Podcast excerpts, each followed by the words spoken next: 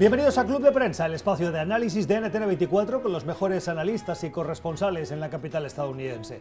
Puedes seguir este programa y escucharlo a su conveniencia en nuestro podcast. Estamos en Apple y en Spotify. Suscríbase y háganos llegar sus comentarios a nuestra cuenta de Twitter, Club Prensa NTN24. Hoy en este espacio vamos a compartir eh, mesa de trabajo con quienes ya nos acompañan aquí en la capital de Estados Unidos, con Elisa Norio. Es analista y es investigadora de temas de crimen internacional. Ha publicado en diversos medios de comunicación y su trabajo de investigación también ha sido citado por otros. Elisa, ¿cómo estás? Muy buenos días. Muchas gracias por la invitación, muy bien. Gracias por estar en NTN24. También nos acompaña Rafael Bernal. Rafael es periodista, es mexicano, trabaja para el portal de información eh, política The Hill en Washington. Rafa, ¿cómo estás? Bien, buenos días. Gracias por acompañarnos. Y con Antonella Marti. Antonella es analista político y es directora del Centro de Estudios Americanos en la Fundación Libertad. ¿Cómo estás, Antonella? Muy bien, gracias. Buenos días, Gustavo. Bienvenida. Eh, cuenta regresiva, son las 8 y 32 minutos de la mañana en uh, Iowa en ese estado hoy las miradas de los analistas y de los grandes medios de comunicación estadounidenses puestas por lo que se conoce como los caucus o asambleas comunitarias. Los ciudadanos de ese pequeño estado tienen la relevancia de ser los primeros en la carrera de primarias y lo hacen con esas asambleas comunitarias muy particulares. Se reúnen en estadios, en bibliotecas, en cafeterías incluso y se van agrupando para decidir, para escuchar a los candidatos o a quienes les representan en ese lugar y a lo largo de la tarde-noche van moviéndose dentro del mismo espacio para acabar agrupados al final en el que consideran se merece esa victoria.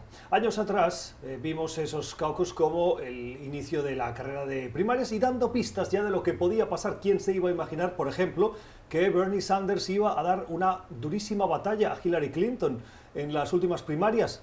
Clinton ganó por solo un 2% y antes una Hillary Clinton que parecía la candidata investida por el partido, veía cómo le ganaba un senador negro de Illinois, Barack Obama, y le ganó, y le ganó las elecciones también. Rafa, ¿qué veremos hoy en Iowa? Bueno, en ese punto, siete de los últimos nueve nominados demócratas han ganado Iowa. Entonces, es importantísimo y al mismo tiempo la carga de delegados es muy pequeña. Creo que, creo que visto desde, desde un esquema nacional, es importante este año porque empezamos a ver resultados en la política. Llevamos, llevamos mucho, llevamos toda la presidencia de Trump, de hecho, en juego de pretemporada. Y juego de pretemporada tras juego pretemporada y aquí se empiezan a ver resultados de verdad y empezamos a ver, Sanders tendrá la fuerza que, parece tener o no. Este, Biden mantendrá la fuerza con la que entró. Algunas sorpresas, se, se puede hablar de segundos o terceros lugares, que sí serán importantes, especialmente porque tienes dos candidatos tan fuertes. Y luego se habla, se habla de que los demócratas no tienen mucha gente, ellos no tienen un candidato fuerte compitiendo por la presidencia, pero tienes a, Biden y Sanders, claro. Elizabeth Warren es muy fuerte. Pete Buttigieg, que salió un poco, el, el exalcalde de South Bend, Indiana, salió un poco de la nada, pero pues también Barack Obama, como mencionabas. Eh, realmente sí empieza a darle forma a esta pelea política que llevamos hablando ya casi cuatro años. Claro, el tablero está muy abierto y hoy hay, una, eh, hay un gran elemento que los analistas y los periodistas ponen en sus quinielas y es la electibilidad. Es decir, la capacidad del candidato por el cual van a votar de ganarle a Donald Trump. Eso sí une a todos los aspirantes demócratas, ganarle al republicano y en este caso, en este año muy particularmente, al presidente Trump. ¿Quién de todos esos candidatos tiene esa Em, esa condición ah, intangible para en las próximas elecciones llegar a la Casa Blanca, Antonella. Yo creo que efectivamente, como bien hablábamos recién, el perfilamiento que se está dando de estos candidatos fuertes es algo que nos dice mucho. Creo que por parte del el Partido Demócrata se perfilan estos candidatos de los que de los que hablábamos recién. Yo creo que Bernie Sanders es una de las personas que tal vez eh, creo que podría llegar a encabezar esto. Warren también creo que es una persona que de alguna manera también viene teniendo cada vez más presencia, una persona en la que se escucha también mucho en, en América Latina y por supuesto creo que esto también nos deja de alguna manera eh, también tender a pensar cómo se va a encabezar esto, ¿no? Un proceso que hay que eh, darle la vuelta por el lado ideológico, tal vez qué es lo que proponen, qué tipo de políticas públicas proponen. Y si al final del día eh, una tendencia hacia la socialdemocracia o hacia sistemas de, que tengan una tendencia a aumentar el tamaño del Estado es lo que le va a convenir a Estados Unidos o no. Yo creo que en general esto, o sea, para todo el hemisferio, tal vez para todo el mundo, eh, una tendencia a empezar a reducir finalmente el tamaño de los gobiernos, el tamaño de la presencia del gobierno en el día a día de los ciudadanos, creo que es algo que urge, ¿no? Creo que por ese lado eh, los norteamericanos tendrán que pensar qué hacen a partir de las próximas elecciones. Elisa. Yo em, honestamente creo que este, este caucus va a ser muy importante porque ha demostrado eh, ser muy importante, ver quién gana para los demócratas en particular, porque para los republicanos no ha sido tan, digamos, significativo. ¿no? Carter lo usó como trampolín para lanzar su presidencia, la ganó y ganó la presidencia Obama. Los demás ganaron las primarias, lo hemos visto. Yo creo que por cómo está estructurado el caucus, lo que eh, va a ser crucial es ver los, digamos, los agrupamientos que no llegarán al 15% que probablemente van a ser los agrupamientos de la, de la senadora de mm, Claude Bouchard y, el senador y el em, representante Yang. ¿no? Entonces ahí vamos a ver estos dos componentes a quiénes se van a alinear. Entonces a, cuál, cómo van a convencer los que tienen los agrupamientos más, eh, más consistentes a estos eh, otros a juntarse. Entonces, ¿qué, ¿cuáles van a ser los argumentos de persuasión? Para, para, que estos eh, otros se junten a los demás. Eso va a ser para mí el aspecto más interesante del caucus. Claro, porque en, los caucus, en esas asambleas, tú sí ves cómo se van moviendo los ciudadanos, a quién abrazan en una primera instancia y luego cómo se van desabrazando de esa persona o de ese candidato para acercarse al siguiente. Y hay un gran ausente que está dando una fuertísima batalla eh, mediática y que está subiendo en las encuestas, si bien no se va a presentar ni en esos caucus de Iowa ni en New Hampshire, pero sí va a hacerle y le está haciendo mucha fuerza al supermartes, que es a principios de marzo, Rafa. El Mike Bloomberg. Mike Bloomberg no, está en, en Iowa porque entró demasiado tarde a toda la, a toda la carrera para meterse en Iowa y en New Hampshire, que es el que es ¿Pero entró tarde o su estrategia ya pasa por no estar en Iowa? Bueno, su estrategia creo que fue diseñada a base de su necesidad. Yo creo que si, si lo hubieran podido poner en la, en la boleta, lo hubieran puesto, pero, pero no, que no, le quita. Y aquí, y otro tema de Iowa que va a ser interesante, por lo que dice Elisa, va a ser mucho aprender qué segundos lugares son aceptables para los votantes, pero esto va a ser una elección muy interna de los demócratas, porque este ganador de Iowa tiene la desventaja que hoy mismo, hoy lunes, va, compite, suponiendo que gane alguien de sorpresa. Mañana es el discurso del presidente Trump en el Congreso del Estado de la Unión. Pasado mañana es el final del, del impeachment. O sea, la noticia política de Iowa de hoy va a tener una vida muy corta.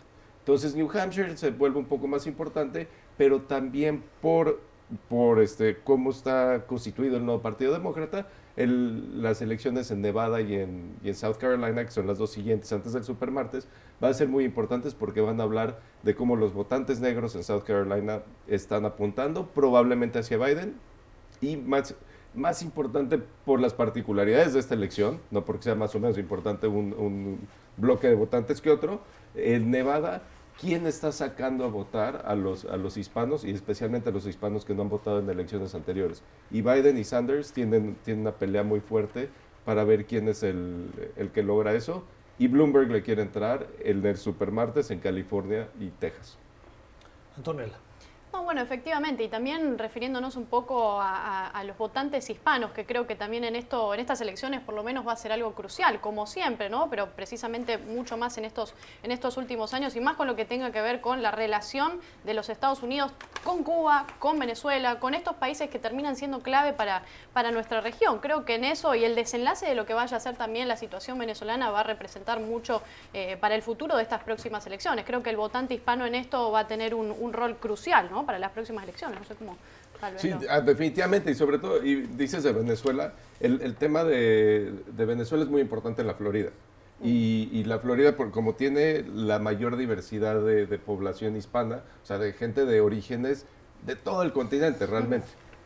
Entonces ahí es, esos temas de política internacional y política hemisférica se vuelven tanto más importantes un poquito nivelados porque la, acción política de los republicanos en Florida es muy efectiva a pesar de lo que haga o no haga la, Casa Blanca en, la región. Sí, y es interesante porque precisamente hace unos días ha estado Juan Guaidó, el presidente encargado de Venezuela en, Florida, en Miami, y yo escuchaba la, intervención que hizo este, en público Juan Guaidó, y en un momento resulta que el público empieza a clamar por la intervención, empiezan a pedir intervención, y eso creo que también es, es un llamado de atención a por parte, por supuesto, de lo que de la transición esta que se está dando en Venezuela, eh, pero también de alguna manera un pedido que se está haciendo por parte de una ciudadanía latinoamericana o venezolana también que está eh, muy, muy la verdad que sufrida a partir de, toda esta situación y que espera que este desenlace, que ya lleva más de un año, por fin o finalmente tenga alguna medida o una acción concreta que eh, haga que Venezuela pueda salir de esta crisis de la que evidentemente no pueden salir solos. ¿no? 9 y 42 minutos de la mañana en Miami. Ahora que habláis de esa política, hay dos cosas que hoy nos llevan a esa capital de América Latina, como la ven algunos, y es el eco del Super Bowl. Nos dejó varias cosas. La primera es la eh, batalla política por los anuncios, la segunda es una media parte con un tinte latino reivindicativo. Vamos por partes. Eh, Rafa, vimos ah, dos anuncios, eh, el de Michael Bloomberg y el de eh, el presidente Donald Trump. Interesante porque hablabas antes de quién apela al votante afroamericano. Entre los demócratas parece que Joe Biden es quien tiene más ascendencia sobre ellos y el mensaje de Trump era precisamente por su apuesta por la reforma de justicia que permitió a una ciudadana eh, afroamericana de Estados Unidos salir de la prisión y, en una manera emotiva, poder abrazar a los suyos, agradeciéndole al presidente Trump. ¿Ese mensaje llega? Ese mensaje puede estar diseñado o para llegar a algunos votantes afroamericanos y realmente hacerlos votar por Trump, pero estamos hablando de una población que más que cerca del 90% no votó por Trump. Entonces es difícil para él jalar esa votación, pero lo que es lo que fue muy efectivo Trump con o sin querer en 2016 y ahora lo está tratando de hacer activamente es reducir la intención de voto de, de los demócratas entre las minorías. Hillary Clinton perdió a muchos afroamericanos porque simplemente no les habló, los, los tomó como dicen en Estados Unidos, de take them for granted. Estos van a votar por mí. los dio por seguros. Los dio por seguros. Y lo que sucedió es que muchos de ellos no votaron. No es que fueron a votar por Trump, pero metiendo esta duda sobre todo ese tema del, de, la, de, la, criminalidad y la justicia y la, y la función de la justicia, es, es, un tema muy cercano a muchas familias afroamericanas y meter esa duda es una estrategia difícil, difícil, pero es una buena estrategia simplemente en el tema político. Michael Bloomberg hizo lo propio también, se gastó 10 millones de dólares, 30 segundos en la Super Bowl valen aproximadamente 5,2 millones de dólares, y Elisa Bloomberg lo hizo con otro de los temas controversiales en este país, el tema de la necesidad del control de armas, apelando a uno de los estudiantes que sobrevivió al tiroteo de Parkland, precisamente en Florida, y que anoche, viendo y reviendo ese anuncio, eh, me llamó la atención cómo el mensaje es, es necesario hacer algo, pero al mismo tiempo subrayando, no queremos terminar con la segunda enmienda, que es uno de los grandes argumentos de la Asociación Nacional del Rifle. Es decir, es compatible impulsar políticas de control de armas sin acabar con el derecho a las armas. Pues eh, digamos que aquí entramos en un terreno bastante delicado y complejo. Y se ve también porque los eh, candidatos presidenciales no tocan directamente, no hacen, digamos, no, hacen hincapié a este, a este tema eh, eh, directamente. ¿no? Beto lo hizo y, no llegó a, digamos, tuvo que retirarse también, ¿no? Porque es un tema delicado, pero es un tema necesario. Digamos que aquí hay un tema Em, ligado a, la cuestión del segundo enmendamiento en la Constitución, ¿no? que, que, da derecho a, em, a, tener armas y a formar milicias, que son dos cosas bastante delicadas. Entonces, aquí, eh, en el momento en que atacamos o, o, queremos una modificación de este segundo enmendamiento, políticamente siempre se levantan, digamos, los, los escudos protectivos y sobre todo porque el presidente Trump sabe muy bien que hay una base que lo apoya, que quiere defender este enmendamiento, que se siente amenazada. Entonces aquí cuál puede ser la, estrategia correcta para no, eh, digamos, tocar la sensibilidad de las personas que aquí se sienten más eh, digamos, mm, americanas o, sienten un valor en este derecho como valor eh, estrictamente americano. Y, no, y perder votos es, es realmente un desafío enorme. Muy bien que, eh, que, que Bloomberg lo haya Em, digamos, tocado este tema. Es un tema crucial, sobre todo por el tráfico de armas que hay entre México y Estados Unidos, porque recordemos que las armas que llegan a México y que fomentan la violencia llegan desde este país. Entonces es un tema que hay que enfrentar tanto internamente como a nivel bilateral. Sí, yo creo que al final del día todo recae en una cuestión institucional, ¿no? De cuáles son las instituciones de un país y a partir de ese momento qué tipo de políticas públicas o medidas se, se aplican. Yo creo que el control de armas a lo largo de la historia siempre ha fracasado, a ver, y creo que de alguna manera cuando las, las armas quedan en la ilegalidad, los principales que van a, tener armas son los que son capaces de incumplir las leyes. Entonces, los que quedan desarmados, desarmados de alguna manera son las personas de bien, las personas que buscan de alguna forma portar armas y defenderse. Eh, pero creo que sí, que es una política que, no ha funcionado. Ahora, más allá de eso, creo que el Super Bowl dejó muchas cosas ayer. Creo que eh, en esto tener a, dos personas eh, latinas encabezando el mayor espectáculo norteamericano creo que es algo clave y nos deja mucho sobre el tema de la integración, de la inmigración y que todo esto va más allá de un muro, o sea, que son cosas que un muro no puede de alguna manera eh, negar, ¿no? Y creo que eso es algo que, incluso estando en Florida, ¿no? En Miami creo que nos deja mucho y al final del día sabemos que, que la migración es lo que hace enriquecer a las culturas, es lo que hace enriquecer a los países. Estados Unidos es un país que se forjó gracias a la migración. Argentina, mi país, lo mismo. Toda América Latina eh, en general. Eh, y creo que también tenemos que pensar al final del día por qué se da este fenómeno de la inmigración. ¿Por qué la gente en general y a lo largo de nuestra región tiene una tendencia a escaparse de esos países, a escaparse de eh, todos estos países que al final del día aplican malas políticas públicas o malas medidas o finalmente aplican socialismo, ¿no? Eh, y creo que la gente, los individuos tienen una tendencia a, buscar siempre mayores libertades o buscar territorios en los que puedan eh, innovar, creer, emprender y siempre termina sucediendo eso al final del día.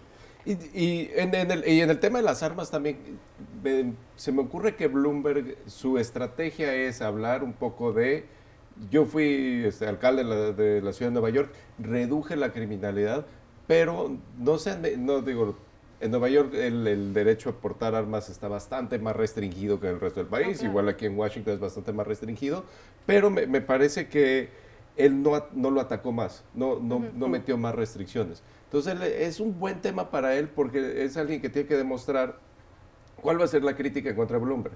La crítica contra Bloomberg es que es un multimillonario, billonario como, se, como dirían en, inglés, es un billonario que quiere mantener las cosas como están porque él le fue bien. El tipo tiene más de 50 mil millones de dólares.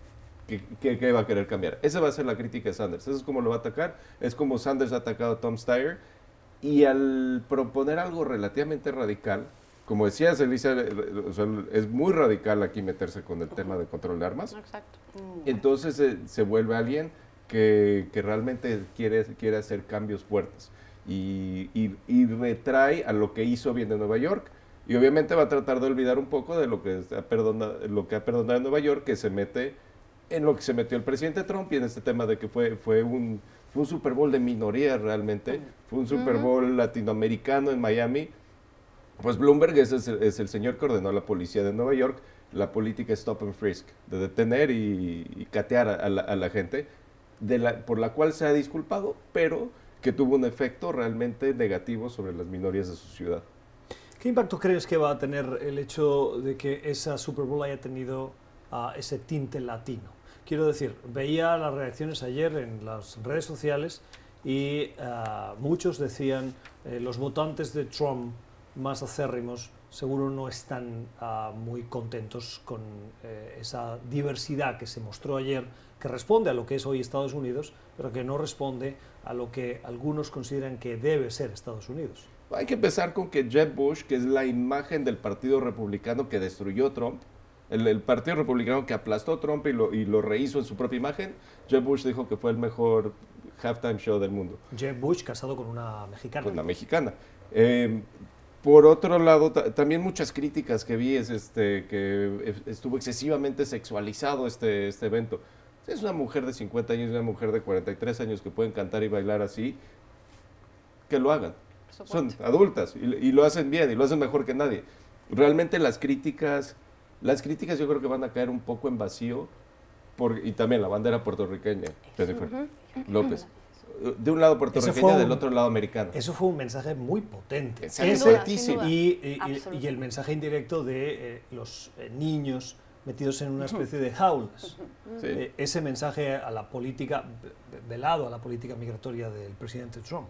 Sí, yo, yo creo que, como bien ha dicho Rafa, Rafael, la, mm, dos mujeres que eh, ya, digamos, tiene una edad eh, avanzada, o yo, yo me siento parte. Ahora tienes de varios televidentes. Eh. De ese grupo, soy parte de ese grupo, entonces soy muy orgullosa de ser cercana en edad a estas dos grandes artistas. Y, y esto demuestra la potencia que tiene el arte en la denuncia política y social. Como bien ha dicho Gustavo, los niños en las aulas son un símbolo muy poderoso y le ha llegado a todo el mundo, nos vamos a recordar, a, recordar de eso. Y también la bandera puertorriqueña, ¿no? llegando siempre a, tocando siempre el tema de la latinidad en la política de Estados Unidos. Pues Puerto Rico necesita una reivindicación también en esta campaña no hay candidatos, o, yo reputo que los candidatos demócratas no se están ocupando lo suficiente de meter en su agenda Puerto Rico y la necesidad de integrar la economía de Puerto Rico para hacer que no sea tan dependiente de, em, las leyes comerciales de Estados Unidos, ¿no? porque está en crisis, porque tiene eh, muchos problemas, porque está afectada por una crisis económica y política profunda. Entonces, esa bandera que eh, Jennifer López eh, muy astudamente ¿no? la, la, la, la, volteó, ¿no? de Estados Unidos son los mismos colores, que quizás alguien habrá pensado, leí en redes sociales, pensarán que es una, una que, que, es partidaria de Cuba o fanática de Texas. Hay ¿Quién gente sabe que ¿qué es bandera de Texas? Exacto, exacto. demuestra la ignorancia, ¿no? Exacto, por eso digo, ¿no? Insisto. Esto es Club de Prensa, hoy con las opiniones de nuestros analistas Antonella Martí, Rafa Bernal y Elisa Norio. Vamos a la pausa, vuelva a escuchar y suscríbase a nuestro podcast. Estamos en Apple y en Spotify y eh, al suscribirse puede hacernos llegar también sus comentarios en el podcast y a través de la cuenta de Twitter Club eh, Prensa NTN24. Usted está escuchando Club de Prensa, el programa de análisis de la actualidad desde Washington. Club de Prensa dirigido por Gustavo Alegret en NTN 24, el canal de las Américas. Véalo de lunes a viernes por nuestra señal internacional. Pídalo a su cable operador. 10 de la mañana en Washington, en el Senado de los Estados Unidos, en una hora comienzan los argumentos finales. Es una sesión obligatoria para los senadores, es obligado a cuatro de ellos a dejar de lado sus responsabilidades en la campaña por los caucos de Iowa y regresar a Washington para asistir a ese Senado que funge de jurado en el juicio al presidente Donald Trump. Hoy vamos a escuchar al equipo primero de, abogados del presidente de Estados Unidos para hacer el cierre de este juicio político y seguidamente serán los eh, demócratas que fungen como fiscales para hacer lo mismo. Rafa, en las últimas horas, eh, un grupo de senadores ha apelado a los hispanos en Estados Unidos con un vídeo que utiliza el inglés, pero fundamentalmente como novedad el español, y en el que les dicen la importancia de llamar a nuevas pruebas y nuevos testigos, algo que el Senado rechazó por una ajustada mayoría casi casi bipartidista de, eh, por partidos, no porque se pusieran de acuerdo, sino dividida por partidos, para decirle no, se impuso la mayoría republicana. Bueno, sí, efectivamente, no vamos a tener este, nuevos documentos, no vamos a tener testigos. Eh, esos, cinco republicanos se juntaron, uno habla español porque sus papás son cubanos y lo habla perfectamente como cualquier otro cubano, el señor Menéndez, que nació en Nueva York y es senador por Nueva Jersey. Curioso que estos cinco senadores son todos del noreste, los dos de Virginia, los dos de Nueva Jersey y uno de Rhode Island, que la verdad es que yo no sabía que el senador Reid puede hablar o al menos pronunciar el español, pero ahí está. Hay que decirlo, no hablan un español perfecto, pero es parte del intento del, Partido Demócrata de apelar a, esta, a estos votantes hispanos que van a hacer toda la diferencia, que pueden ser toda la diferencia en la elección del, 2020. Lo que, lo que responde, en, términos breves, a lo que responde es, Trump sacó nuevos votantes que usualmente no votaban, que decidieron votar por sus ideas de derecha y que les gustan estas ideas de derecha y que, y que el tema de las armas y el tema antimigrante son, y, el tema del aborto, perdón, no hay que olvidar los temas sociales, son de primera importancia para ellos, pero no votaban. Trump supo apelar para que se registraran y salieran a votar. ¿Qué quieren hacer los demócratas, o muchos demócratas, porque hasta en esto está dividido el partido, es ir con, por ejemplo, los 4 millones es decir, 4 millones en Texas, en un estado, 4 millones de votantes hispanos que pueden votar y que nunca han votado. Texas es importantísimo para eso. También Arizona, obviamente Florida, que es, parte de lo que se está peleando aquí. Y, en, porcentajes menores, estados como Georgia, este, Pensilvania, eh, Iowa mismo, tienen, tienen porcentajes entre el 4 y 8% de votantes hispanos.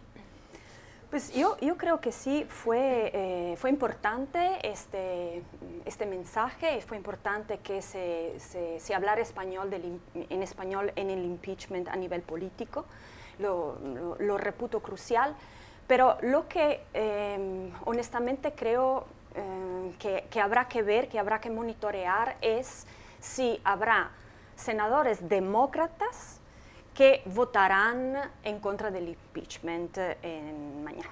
Eso, hay dos senadores en particular, el de West Virginia y el de Alabama, que pudieran eh, eh, juntarse a, la bancada eh, republicana, entonces llegaríamos a 50 y 55 votantes contra el impeachment. Entonces, eh, muy bien que se hizo, que se hizo este, este llamado, ¿no? pero, pero al momento hay, hay que monitorear asuntos al interior del Partido Demócrata que son, son cruciales también para ver cuánto el partido está unido, que también es un tema del, eh, en la elección, ¿no? un tema que Warren está está monitoreando mucho y haciendo, haciendo mucho hincapié en su campaña. Ella quiere unir el partido. Bueno, yo creo que en esto lo que hay que hacer o la clave se encuentra en hacer énfasis sobre la imparcialidad de lo que vaya a ser, eh, por supuesto, este proceso y entender al final del día que Estados Unidos es un país en el que, y debería ser así, ¿no? En todas partes, que nadie esté por encima de la ley. Y tampoco convertir este tipo de procesos en tal vez circos mediáticos o tal vez en pensar, en atacar personalismos. Yo creo que en eso también hay que dejar muchas cosas de, de, lado y enfocarse en eso, en que, en la que tenga imparcialidad eh, y que sea algo justo, algo objetivo que se haga. Eh, pero creo también tal vez que, no sé si los norteamericanos deberían empezar a plantearse o replantearse o tal vez cuestionarse este bipartidismo ¿no? que, que existe actualmente en los, Estados Unidos hace mucho tiempo. Y el curioso bipartidismo de quiénes fueron los republicanos que votaron eh, a favor de, traer más, este, más testigos y quiénes fueron los que casi votaron por traer más testigos. Tienes obviamente este Romney y Collins eh, de Utah y Maine votaron con los demócratas. Pero luego tienes eh, argumentos muy extraños como el de Lamar Alexander. El, ¿Saben qué? A mí ya me comprobaron que el presidente Trump sí hizo lo que dicen que hizo, pero no llega al nivel para removerlo y la senadora Murkowski de Alaska, que dice, saben que yo sí quiero ir más este testimonio, pero no quiero poner al, al, juez John Roberts en la posición de tener que hacer el desempate, entonces yo tampoco voy a hacer el voto del empate. Ese, ese bipartidismo es, es este, se está expresando de maneras un poco extrañas en este, en este impeachment, ¿no? Claro, no, y lo importante es que acá, o sea, se dé un poco más de eh, importancia al final del día a los intereses de los norteamericanos, al interés del ciudadano que busca estar en, una, un país que ha tenido instituciones excepcionales, ¿no?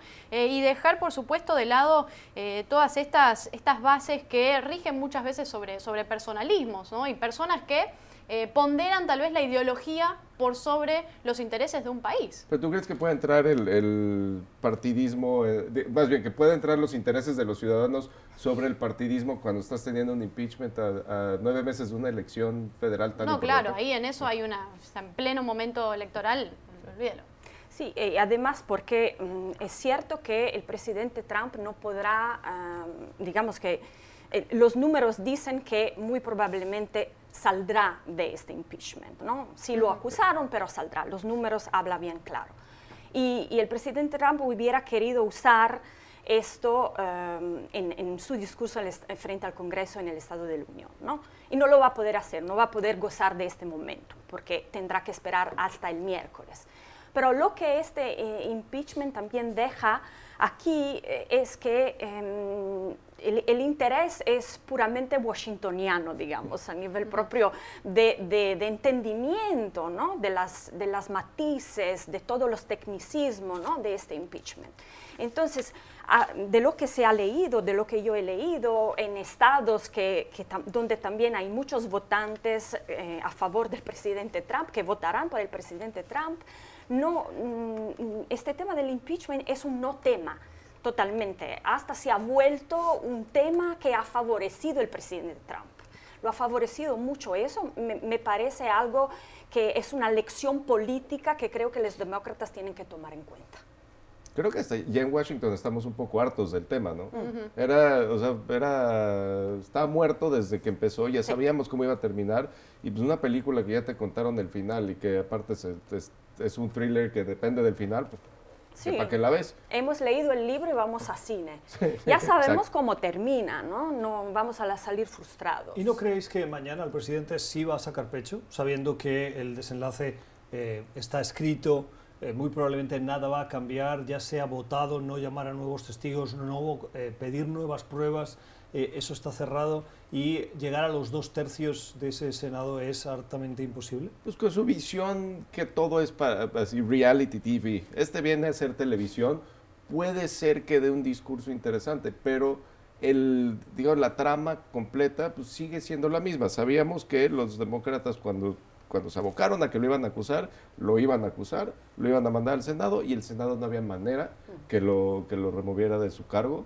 Y mañana, pues, sí, interesante. Digo, yo lo voy a estar viendo, ¿no? Claro. Pero, y me, me imagino que mucha otra gente también, pero no va a cambiar nada del, del, resultado final. Y de hecho la presidenta Pelosi no estaba muy a favor de hacerlo el impeachment, digamos. ¿no? Tenía sus dudas, entonces... Esto es Club de Prensa. Vamos a una nueva pausa. Suscríbase a nuestro podcast. Estamos en Apple y en Spotify. Después de estos comerciales regresamos. Usted está escuchando Club de Prensa, el programa de análisis de la actualidad desde Washington. Club de Prensa dirigido por Gustavo Alegret en NTN 24, el canal de las Américas. Véalo de lunes a viernes por nuestra señal internacional. Pídalo a su cable operador.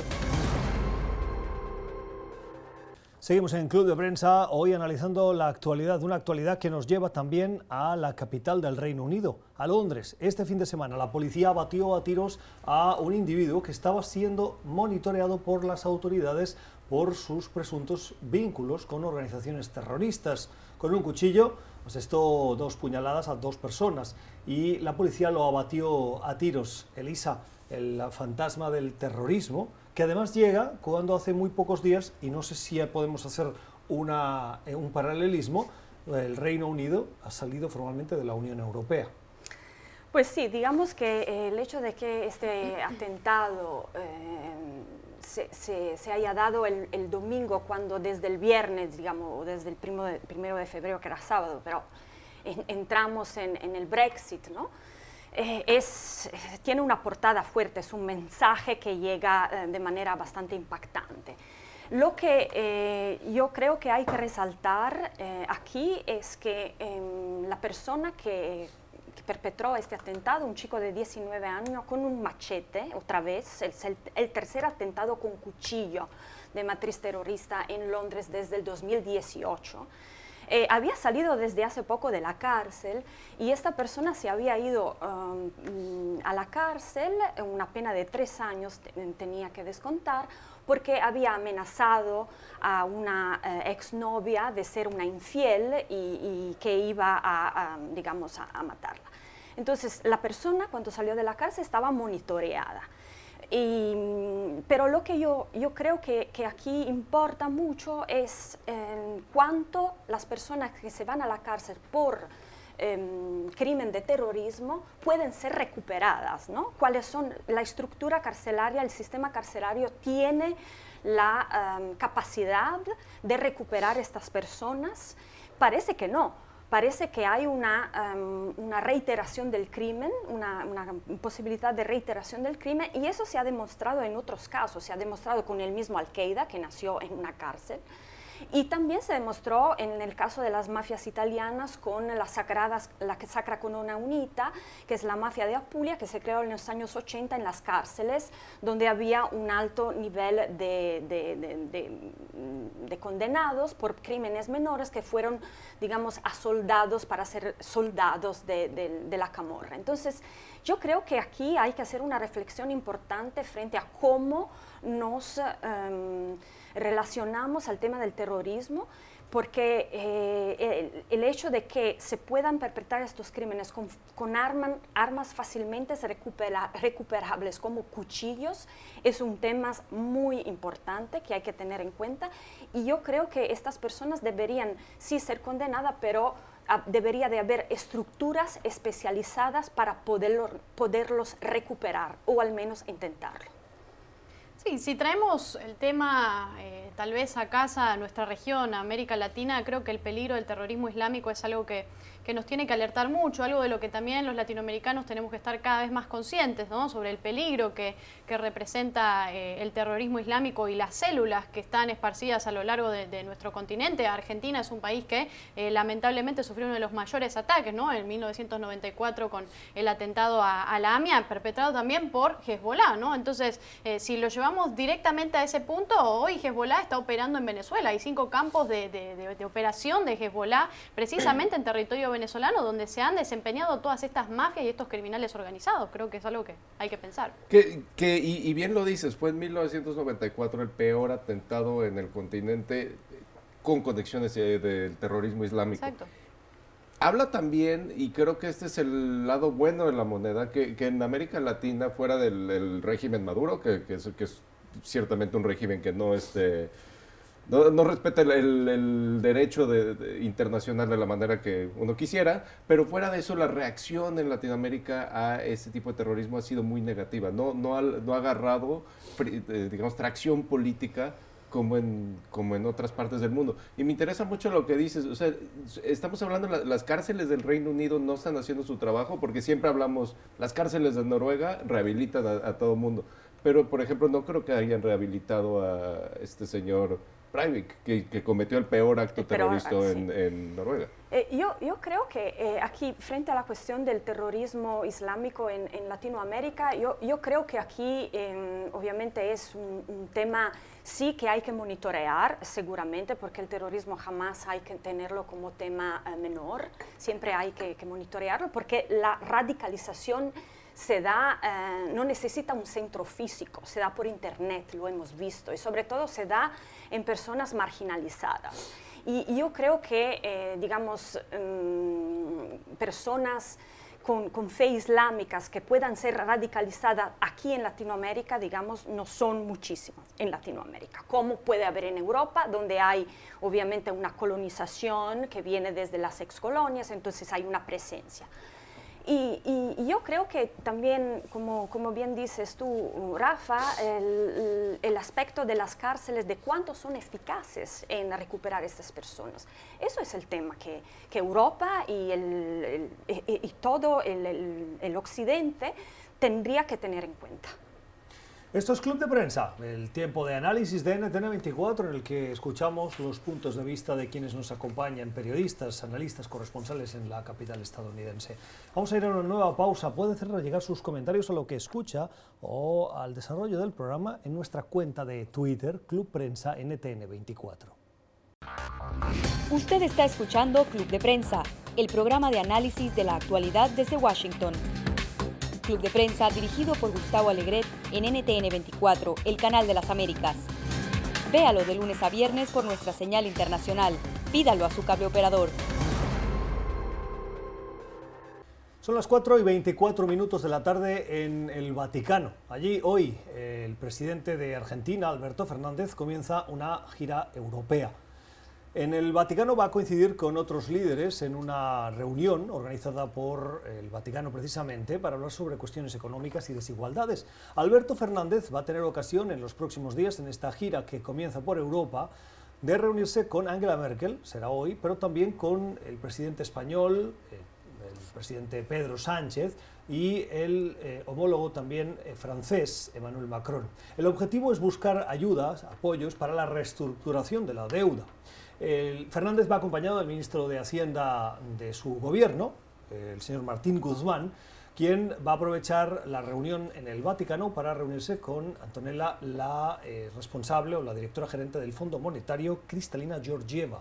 ¿Es el principal dolor de cabeza la deuda? Desde hace mucho tiempo y efectivamente eh, la historia de la Argentina es la historia de la deuda. Venimos de crisis tras crisis eh, y creo que un dato para tener en cuenta es que desde 1983, desde el retorno de la democracia a la Argentina hasta el día de hoy, prácticamente el 80% del tiempo, eh, de ese tiempo, o sea, los peronistas han estado en el poder. O sea, y las cosas se han hecho muy mal. Y cuando no han estado los peronistas, también se han hecho las cosas mal. Entonces Argentina es un país que viene de problema en problema eh, y que hay que pensar también al final del día cuál es la gran causa de todo esto, cuál es la gran causa de toda esta deuda. Efectivamente, eh, tener un recurrente déficit fiscal, es decir, que el Estado gasta más de lo que tiene, como hemos estado acostumbrados no solo los argentinos, sino todos los latinoamericanos, este tipo de, políticas eh, populistas. Argentina es un país que tiene un gasto público inmenso, que ha crecido a lo largo de la historia, que jamás ha bajado. Tenemos una, cantidad de empleados públicos que es también desorbitante y, por supuesto, una presión tributaria que es asfixiante. O sea, en Argentina,